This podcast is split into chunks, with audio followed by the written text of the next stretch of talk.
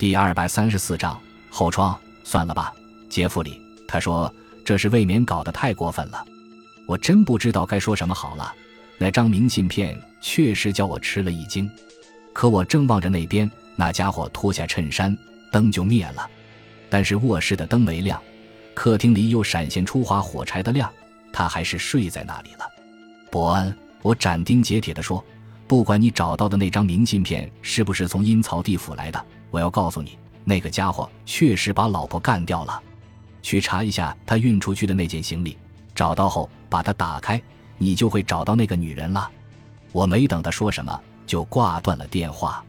他也没再来电话，所以我相信他尽管表示怀疑，还是会采纳我的建议的。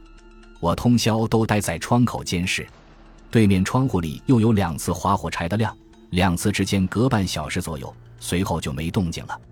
他或许睡了，或许没睡。我自己倒困了，在曙光刚露时睡着了。反正不管他还要干什么，想必都会摸着黑儿干，我也看不见。似乎只过了五分钟，萨姆走进来唤醒了我，而实际上这时已经是中午了。我不大高兴地说：“你没看见我别在门上那张叫你让我睡会儿觉的纸条吗？”他答道：“看见了。”可是您的老朋友伯恩探长来了，我想您也许愿意。伯恩没有在门外等候，紧跟着就毫不客气地进来了。我支开了萨姆。伯恩怒气冲冲地说：“你这样捉弄我，到底是什么意思？叫我干这类蠢事，让我派人四处徒劳地调查。幸亏我没错，把那个家伙抓起来审讯。哦，那你认为没那个必要了？”我冷冰冰地问。他瞪我一眼。要知道，我在局里并不是一个人说了算，我也得向上级汇报工作。这事看上去挺不赖，对不？花公款派我手下的人乘半天火车到乡下某个荒凉小镇去。这么说，你找到了那件行李？我们通过托运公司查到了。他严峻地说：“打开了吗？干得比那还要细致。我们走访了那里的好几处农场。后来。”索瓦尔德太太乘坐一辆货车来到，当场用他自己的钥匙打开了那件行李。很少有人能从一个老朋友脸上见到我此时此刻看到的那种愠色。他走向门口，又转身对我说：“老兄，别再管这类闲事了，好不好？这对咱们俩都有好处，彼此不会伤了和气。你真有点反常，我呢也在金钱和时间上奉陪不起。算了吧。”今后你再想打电话找我，我愿意把家里的电话号码告诉你。门在他身后砰的一声关上了，他怒气冲天的甩门走了。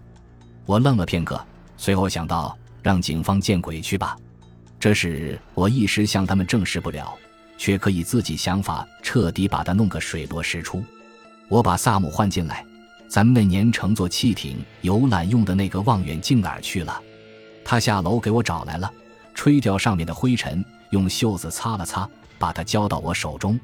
我先把它放在双膝上，抄起一支笔，在一张纸上写下：“你把它怎么处置了？”然后装进一个信封，对萨姆说：“你去办件事，要干得巧妙。拿着这封信到五百二十五号那幢楼去，登上四楼，把它从紧左边那个单元的门缝底下塞进去。下楼前按一下那家的门铃。”注意，千万别让人带住。他张开了大嘴，别发问，我这不是在开玩笑。他走后，我便拿起望远镜做好准备。我对好焦距，首次看到了对面那个家伙的面貌，一头深发，显然是斯堪的纳维亚移民的后裔，看上去是个肌肉发达的汉子。大约过了五分钟，他猛地一扭头，准是听见了门铃声。那封信肯定已经给塞进去了。他打开门，侧身朝两边望望，又把门关上。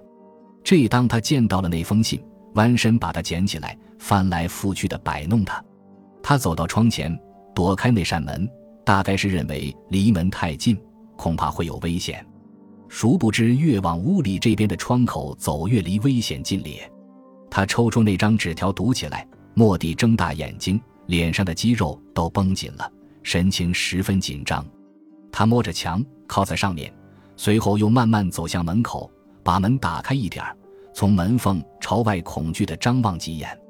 关上门后，他跌跌撞撞地走回来，颓丧地跌进一把椅子里，伸手抄起酒瓶猛饮，两眼还斜视着那扇门。我放下望远镜，深信他是犯了罪。我伸手去够电话机，可又缩了回来。这有什么用？警方现在更不会信我的话了。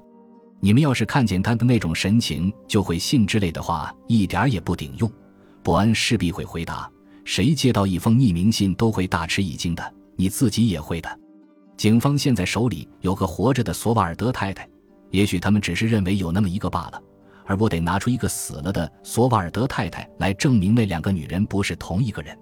从这个窗口，我必得给他们查出一具尸体。可我得想法叫他先让我知道那尸体给藏在哪儿了。